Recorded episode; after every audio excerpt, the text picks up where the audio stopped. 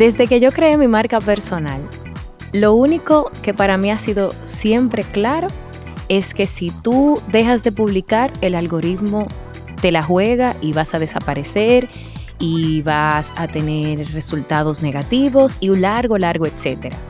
Bueno, pues hoy quiero conversar con alguien que precisamente hace unos días hizo una publicación que me llamó no solo mucho la atención, sino que también me dio paz. Porque plantea un punto de vista disruptivo, reflexivo e interesante. Hola, soy Patricia Luciano, voice talent, locutora, productora, emprendedora, coach y mentora comunicacional. Hoy estoy con alguien que me ha enseñado muchísimo acerca de marca personal, pero que a la vez es alguien que su enfoque no suele ser ese que nosotros estamos acostumbrados a recibir. Conmigo, Yanko Briseño, con quien estaremos hablando acerca de el algoritmo, las publicaciones y si verdaderamente se olvida de nosotros nuestro Instagram, nuestro LinkedIn, nuestras redes sociales en sentido general, si dejamos de publicar por un periodo determinado de tiempo. Bienvenido, Yanko Briseño, atrás de la voz. Gracias por la invitación y nada, aquí estamos dispuestos a aclarar un poquito esos mitos de que si el algoritmo te afecta o no te afecta y más allá del algoritmo también cómo te puedes sentir tú si dejas de publicar o no de, o, publicas diariamente. Pues partiendo de eso, tú sabes que cuando yo tomé mis clases contigo ya hace casi dos años, el algoritmo tenía un funcionamiento y tenía un comportamiento. El comportamiento del algoritmo ha cambiado, sin embargo, ese comportamiento suele ser satanizado, es decir, eh, si no publicas una cantidad de publicaciones en un periodo determinado de tiempo, vas a tener una situación.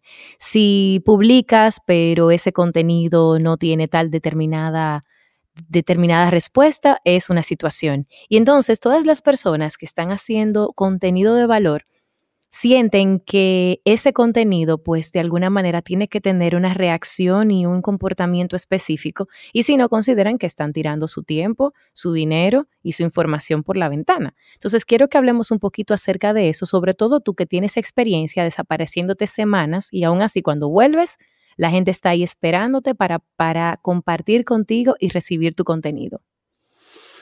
Sí, o sea, es cierto, el algoritmo juega un papel sumamente importante dentro de las redes sociales, cualquier red social que estemos hablando. Eh, está mucho más duro y mucho más fuerte en lo que es el tema de Instagram, pero es por el auge que, que ha tomado Instagram ahora. Si bien el algoritmo tú tratas, entre comillas, de controlarlo, eh, cuando tu juego como marca personal o cuando tu plan de publicación de contenido como marca personal va exclusivamente enfocado o dentro de la estrategia, tú por casualidad tienes que quieres eh, jugar a favor o que el algoritmo juega a favor tuyo, vas a empezar a perder. ¿Por qué? Porque empiezas a darle más protagonismo al algoritmo que a tus mismos seguidores y que a tu mismo plan de contenido. Eh, sí, el algoritmo cambia diariamente, lo que pasa es que nosotros no nos damos cuenta e Instagram y las diversas redes sociales, por ley, tienen que avisar cada cierto tiempo que el algoritmo cambió por tal o cual cosa, pero todos los días está cambiando. Entonces, ¿a qué voy con esto? Que no puedes basar tu plan de contenido en voy a publicar más para tener más visibilidad y para que el algoritmo me muestre más. Y no hay nada más alejado de la realidad, porque tú puedes publicar tres veces al día, pero si no recibes comentarios, si no recibes, si la gente no comparte tus posts, si la gente no guarda tus posts, ahí el algoritmo te castiga. Entonces, ¿a qué voy con esto? Que como quiera estás castigado. Es decir, aquí la clave es publicar contenido que de verdad valga la pena publicar y que de verdad la gente lo quiera y lo pueda ver.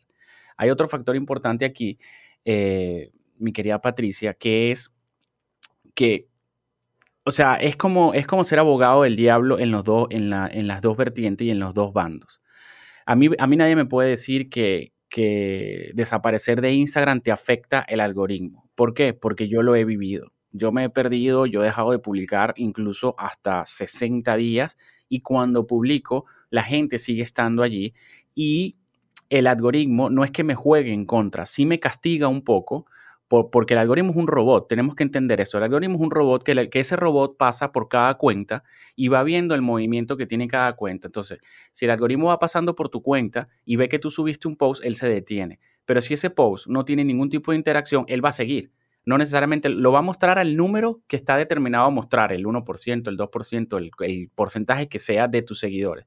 Pero si ve que no tiene engagement, que no hubo eh, una reacción por parte de la gente, el robot va a seguir a la otra cuenta y así sucesivamente. Entonces, ¿qué pasa? Si tú creas una buena comunidad, si tú creas una comunidad que te respalda, que si creas una comunidad que de verdad espera tu contenido, créeme que de alguna u otra forma tú vas a lograr vencer el contenido por tu comunidad, no por tu buen contenido, por la frecuencia que tú, que tú publiques contenido. ¿Me explico?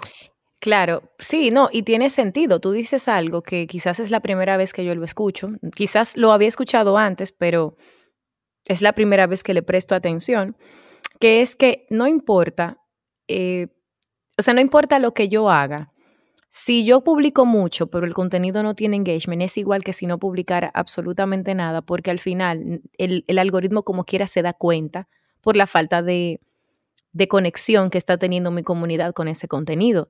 Entonces eso tumba el mito de que hay que publicar constantemente, porque si publicas constantemente el algoritmo se va a engañar y se va a quedar contigo. Claro, y, ojo, ahí lo estamos enfocando hacia el algoritmo. Ahora, si enfocamos la frecuencia de publicación hacia tu comunidad, no hay peor algoritmo que la persona que te está leyendo. No hay peor algoritmo que tu comunidad. Ese es, el, ese es el algoritmo al que tú le tienes que prestar atención.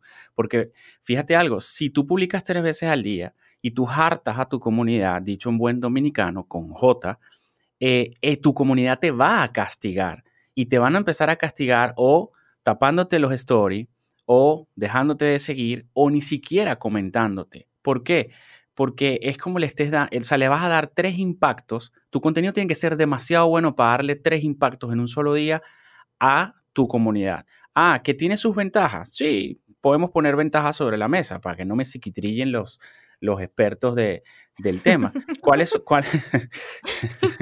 sí, porque después van y brincan y dicen que Yanko dijo. Sí, está bien, sí, Yanko dijo. Pero entonces vamos a ponerlo sobre la mesa. ¿Cuáles son las ventajas? Sí, a veces funciona que el algoritmo tú publicas en la mañana y le muestra eso a un porcentaje de tu comunidad publicas al mediodía y le muestra eso a otro porcentaje que no necesariamente es el mismo que vio el post de la mañana. Y en la noche va, se lo va a mostrar a otra gente que no es necesariamente la que vio él el mediodía y en la mañana. Ojo, algo con esto. Él se los muestra a determinadas personas y además va a haber gente de tu comunidad que va a estar conectada en la mañana, al mediodía o en la tarde. Sí, buenísimo. Pero volvemos al punto a la columna vertebral de esto. Yo puedo ver tu contenido, yo puedo ver que tú me estás atosigando tres veces al día, pero si tu contenido no me mueve a yo comentar o a yo compartirlo o a yo, o, a subirlo a mis stories, ese es el peor algoritmo y ese es el algoritmo que te tiene que indicar a ti que tienes que bajarle dos rayitas. ¿Por qué? Porque también, vamos a estar claros, hacer tres posts al día durante 30 días, estamos hablando de que son 90 posts. Si tú estás haciendo 90 posts de contenido al mes, usted no se dedica a más nada en su vida o usted le está pagando a una persona que lo haga y usted no está entendiendo a su consumidor. Entonces, ¿vas a crecer? Sí, vas a crecer en seguidores. Te lo aplaudo, vas a crecer en seguidores, pero por default. Y si usas una buena estrategia de hashtag también. Entonces, aquí hay dos algoritmos, el de Instagram o el de Facebook o el de LinkedIn o el de Google y el algoritmo de la comunidad, que es el algoritmo que yo le prestaría mucho más atención. Mira, volvemos a lo mismo. Yo honestamente eh, siento que para mí esto es un abrir de ojos importante porque como una locutora y con todos los títulos que yo ostento y que presento en mi, en mi presentación de este podcast, más allá de todo lo que yo hago, pues soy una persona que al momento de decidirme a lanzar mi marca personal, para mí fue como un, ok, ¿qué es lo que hay que hacer y cómo es que hay que hacerlo? Ok, entendí lo básico. Ahora bien, ¿hasta dónde debo llevar esto? Ok, ¿cuáles son los colores? Es decir, hubo cosas muy puntuales y yo me dediqué a seguir, digamos, que ese camino. Sin embargo, cuando empezaron a cambiar las cosas, porque algo importante es que este juego cambia con mucha más frecuencia que el tiempo que le da a uno a aprenderse las reglas de juego. O sea, hoy estamos hablando de este algoritmo y mientras yo me voy acostumbrando a publicar de una determinada manera, con un determinado contenido, con una determinada frecuencia, bla, bla, bla, bla, bla, en esa misma medida aparece el algoritmo y SAS cambia. Y ahora no, espérate, que ahora no es la cantidad de, contenido que subas, sino la cantidad de shares que tiene.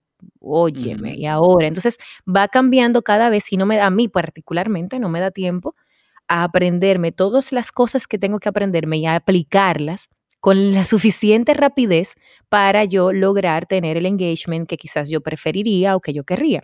Bien, habiendo dicho eso, porque recordemos que quien va a escuchar este podcast probablemente sea una persona que en este momento está tratando de entender mejor cómo sacarle más provecho a cada publicación que hace, porque está haciendo una inversión de tiempo, de, de energía, de contenido, etc.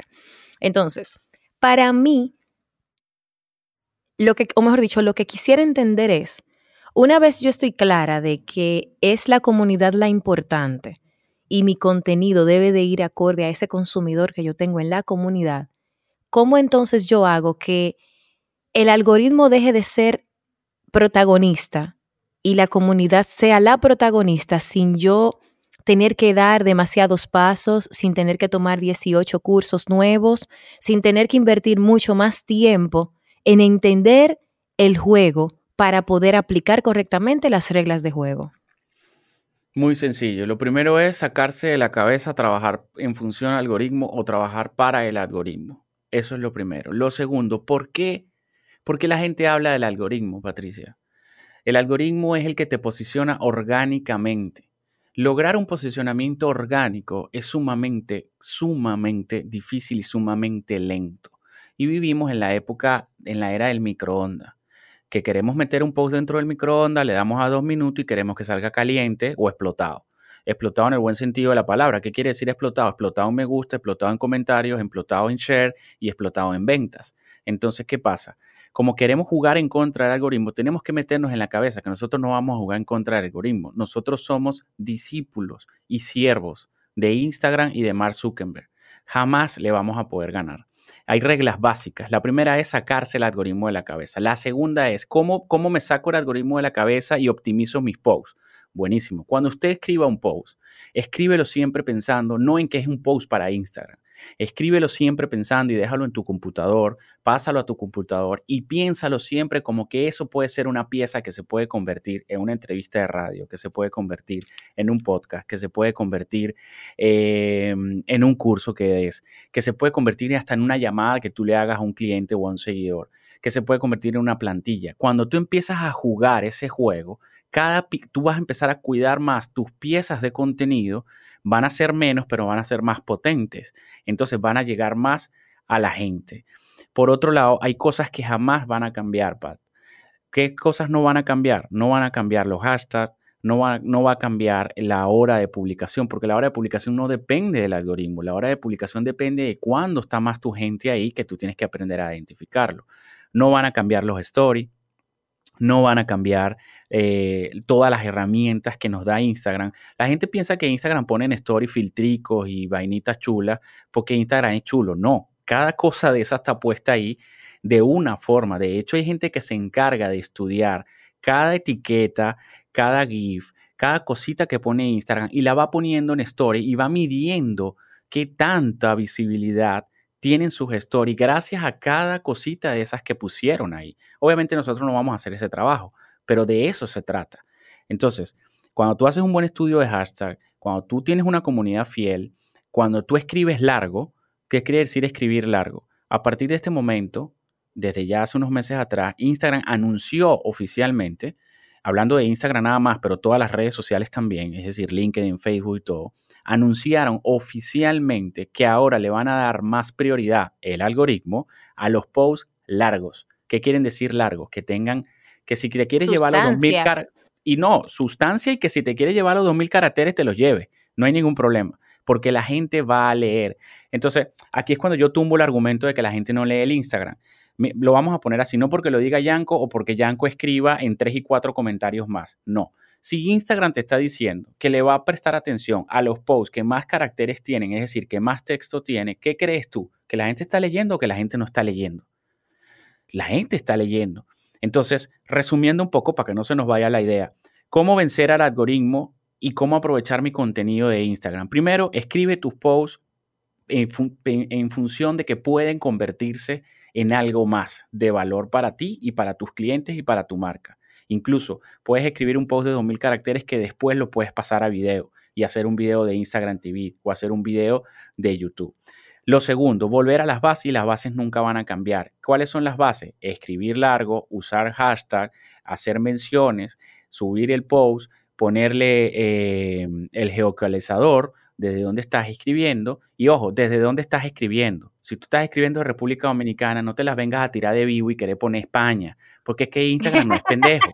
El robot pasa y el robot sabe que tu dirección de IP y la dirección de IP de donde se está conectando esa cuenta, ¿verdad? Dice República Dominicana. Cuando tú le pones el geocolizador España, él va a saber que tú le estás mintiendo, mi amor, y te va y te va a decir, y aparte una pregunta ahí, ¿qué yo gano con poner? O sea, y esto es una pregunta genuina, o sea, ¿por qué habría alguien querer decir que esté en España si está, si está subiendo algo en República Dominicana? Porque siento además que es como perder lo que tiene naturalmente, porque si tu gente está en República Dominicana y la mayoría de la gente la ve en República Dominicana, entonces, ¿qué sentido tiene poner que estás en España? O sea, es como una pregunta que me surge.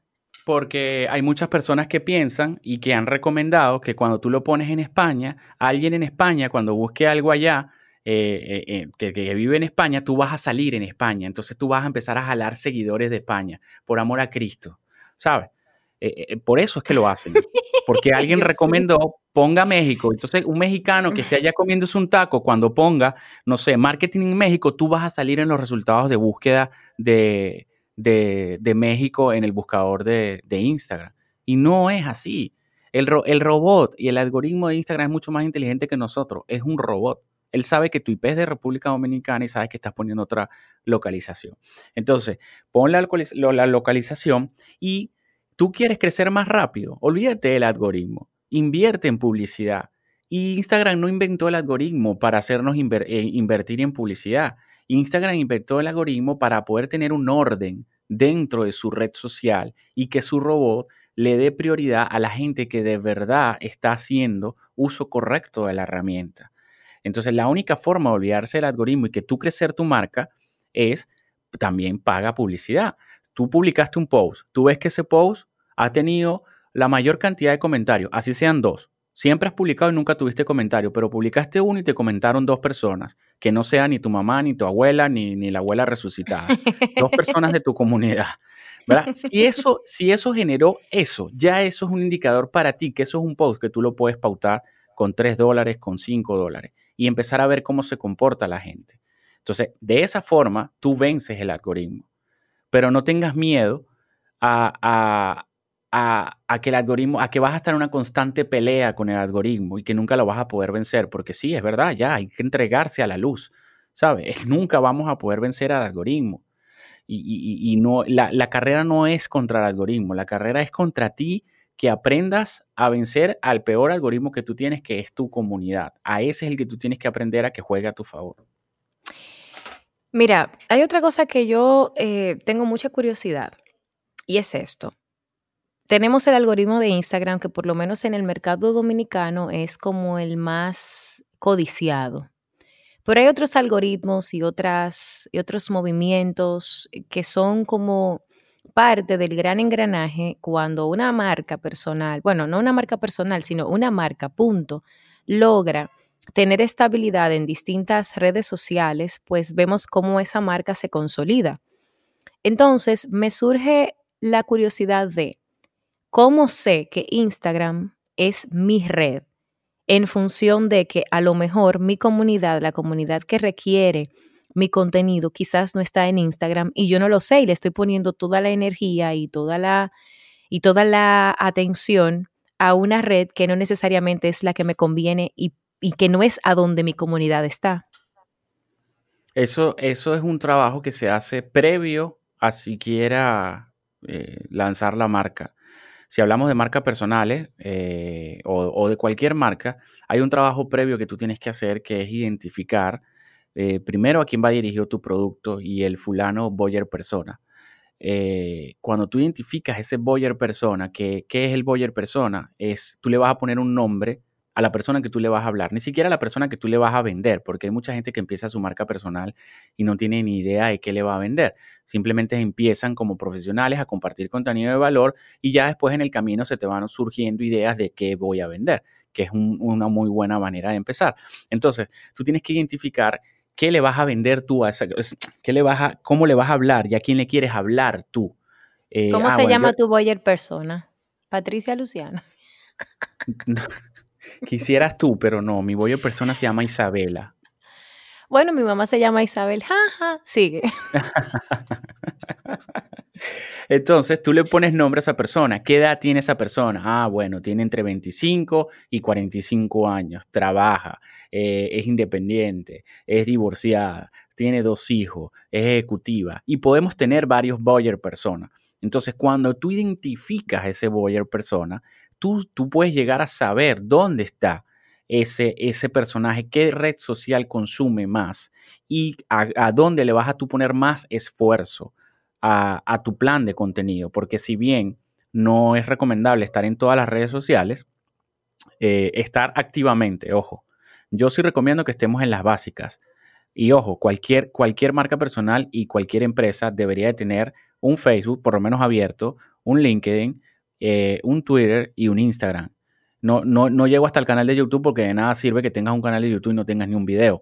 Pero sí por lo menos que tengas los perfiles abiertos. ¿Por qué? Porque puede haber un buyer persona que tú no estés identificando y se te abra en esa red social. Es decir, yo no manejo mucho LinkedIn, a pesar de que ahí está parte de mi buyer persona, pero quizás alguien va, te consigue, te escribe un par de cosas y tú dices, oh, yo no había pensado en este buyer persona y aquí hay un potencial y lo empiezas a explotar. Pero bueno, supongamos, todo el mundo piensa que todo el mundo está en Instagram. Todo el mundo piensa que todo, todo el mercado está en Instagram y no es necesariamente así. Entonces, ¿cuál es el punto de partida? Identificar a quién le vas a tú hablar. Y luego vas, que ahí sí la tienes fácil, tú puedes buscar en internet dónde está tu nicho de mercado, porque capaz tú le hablas a mujeres locutoras, por ponerte un ejemplo de tu caso, y resulta ser que las mujeres locutoras tuyas eh, son mujeres de, no sé, de 40, 60 años, que tienen Instagram, pero que ni lo usan. Capaz ellas leen un blog claro. Eh, de, no sé, ellas leen un blog de cómo ser mamá soltera y son fanáticas de un blog o, están en cinco grupos de Facebook de mamás solteras y, ellas se tripean sus grupos de Facebook y resulta que tú le estás hablando en el Instagram. Entonces te estás perdiendo una comunidad, pero eso no es, a, no, no es a lo loco, o sea, no es magia.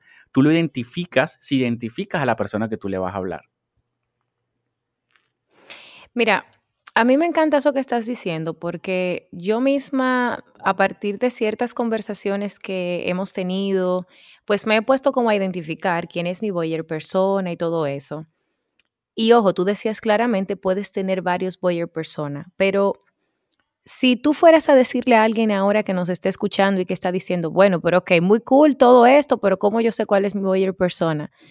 ¿Cuál sería eso? O sea, ¿cuál, aparte de lo que dijiste, de ponerle nombre, etcétera, y la edad, pero cómo, cómo deciden? O sea, ¿cómo tú sabes que ese es tu buyer persona? ¿Cuál es ese paso que hay que dar para conocer esa información, para poder entonces trabajar en función de ese buyer persona? Es muy sencillo. Eh, dependiendo a qué te vas a dedicar tú. Si tú eres, no sé, una marca personal, que eres un contador, o un contable, como le dicen aquí.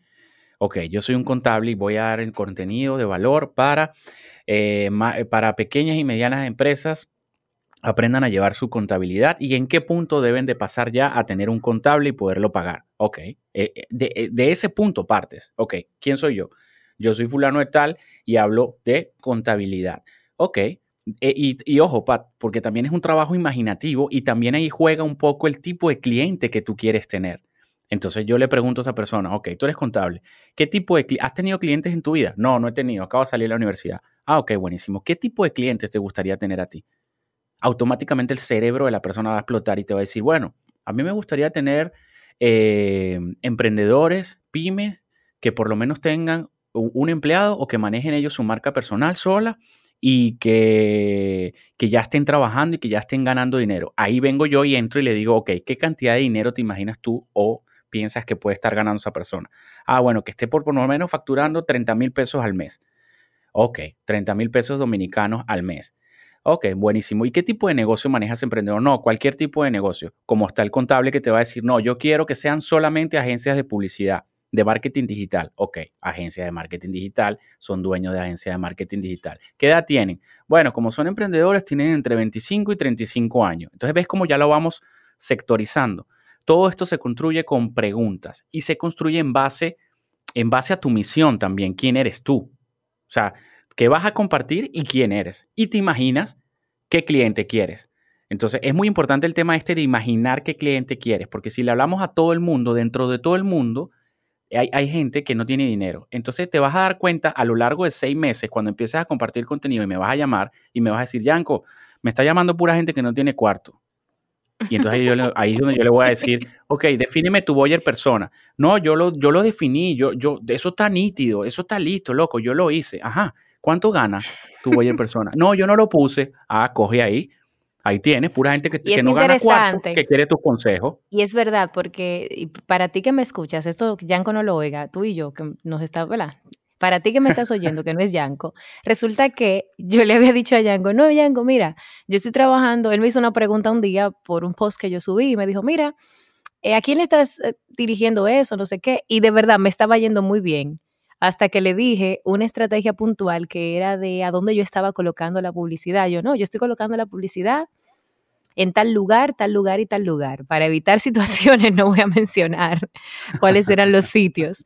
Y uno de ellos, él me dijo, claro, sí, muy bien, muy chévere, todo lo demás, pero ¿por qué estás colocando eso ahí? Si tú oyes personas, si lo que andas buscando es personas con un poder adquisitivo de tal tipo, no lo puedes enfocar en ese país, porque en ese país o en esa ciudad o en ese lugar, pues las cosas no están del todo bien.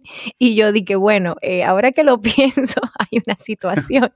o sea que realmente perdón que te interrumpa, pero eh, no me gustaría que esto pasara por alto. Qué bueno que tocas el tema de la publicidad, porque muchas personas se ahorrarían muchos dolores de cabeza si tienen el Boyer persona definido desde el inicio, porque el Boyer persona también te ayuda a identificar cuando tú vayas a hacer un anuncio de publicidad en Instagram. Porque mucha gente lo que comete es el error que le da promocionar, le da público sugerido y pam, pam, pam, pam, pagar. Ya. Ay, se subió el post cuando tú tienes tu Boyer persona, tú eres capaz de mandarle ese post donde tú le hablaste a los emprendedores que, le tienen miedo a los impuestos y te fue muy bien. Entonces tú, puedes, tú eres capaz de identificar en, cuando vas a pautar el aviso, yo quiero emprendedores de tal edad a tal edad que tengan una empresa propia, que acaban de salir de la universidad y que, son dueños de agencias de marketing digital. ¡Pum! Y pautas tu aviso. Entonces ahí estás tienes un retorno en la inversión, te está yendo bien y no te frustras en el camino y literalmente te sabe a casabe el algoritmo. Entonces entras en ese juego de que tengo la información, me preparo, tengo la información y soy capaz de usar la herramienta a mi favor. Bueno, ya estamos en el punto casi final, y pero no me quiero ir. Siempre me limitan de tiempo a mí en estos podcasts de Patricia Luciano. No entiendo nada. Los lives te limitan, los podcasts no, no entiendo nada. Es personal, es, es, es apota, como decimos aquí en Dominicana. Mira, este, antes de irnos, quisiera entonces que de manera rápida le digas a la gente que nos escucha, que están en este maratón de podcast y que están recibiendo esta información de valor, como una manera de ya trabajar sus propias marcas personales o sus emprendimientos, ¿cuáles son esas tres prácticas que son excelentes prácticas en tu opinión? Que aunque le hayas mencionado ya, pero, que, pero para que eso quede como en la memoria de la gente, como esa lección final, de cuáles son esos tres puntos que una persona que está trabajando bien su marca pues no debe obviar y que debe tratar de hacerlo cada vez que, o ya sea diario o basado en el tiempo que tú consideres necesario. Muy bien.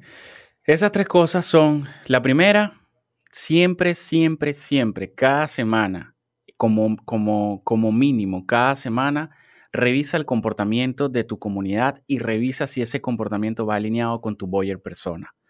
La segunda es llegó el momento, y aprovechando de que estamos en el maratón de podcast, y este maratón de podcast va a salir en una época importante a nivel mundial, llegó el momento de que empieces a digitalizar tu conocimiento y que dejes de ser una marca personal que da puro contenido de valor, que es válido, pero que empieces a monetizar ese contenido de valor. Acorta la curva de frustración, te lo están diciendo dos personas que ya tenemos un tiempo estimado en el mercado, que ya hemos pasado por ciertas cosas. Entonces, si tú estás empezando y todavía no tienes nada que comercializar, busca ayuda para que alguien te diga cómo comercializar tu conocimiento y empieces a ganar algo de platica. Porque al final del cuento esto lo estamos haciendo para monetizar nuestros nombres. Se llama marca personal porque es tu marca como persona. Y el tercero es, siempre piensa primero en el cliente y luego en ti.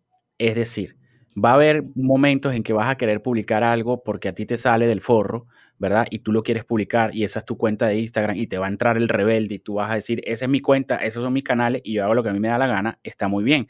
Pero si tú estás trabajando una marca personal, siempre antes de publicar algo, pregúntate, ¿esto le va a aportar a mi comunidad o es o soy yo que pienso que le va a aportar a mi comunidad? Porque en el momento que tú empiezas a subir contenido pensando que es porque a ti te sale de la mente, porque tú eres muy inteligente, muy creativo, la vas a literalmente, la vas a regar lo voy a decir en mexicano, la vas a regar. Entonces, Pero él quisiera decir otra cosa, señores, por respeto a ustedes, ni siquiera por respeto a mí, por respeto a ustedes, él lo está diciendo así. Es por, respeto, es por respeto a ti, porque después entonces no me publicas el podcast y la entrevista. entonces, la tercera es siempre piensa en tu comunidad, qué necesita tu comunidad. No es lo que tú crees que necesita, es lo que ellos realmente necesitan. Bueno, Yanko, yo creo que hemos eh, aprendido muchísimo hoy. Personalmente me voy con la, con la cabeza mucho más clara porque realmente para mí siempre ha sido un tema la cantidad de contenido que hay que subir, la cantidad de tiempo que hay que invertirle, etcétera, etcétera. Y entonces lo que hemos conversado aquí me da una ruta de trabajo distinta, pero creo que va a ser mucho más efectiva y la aprecio.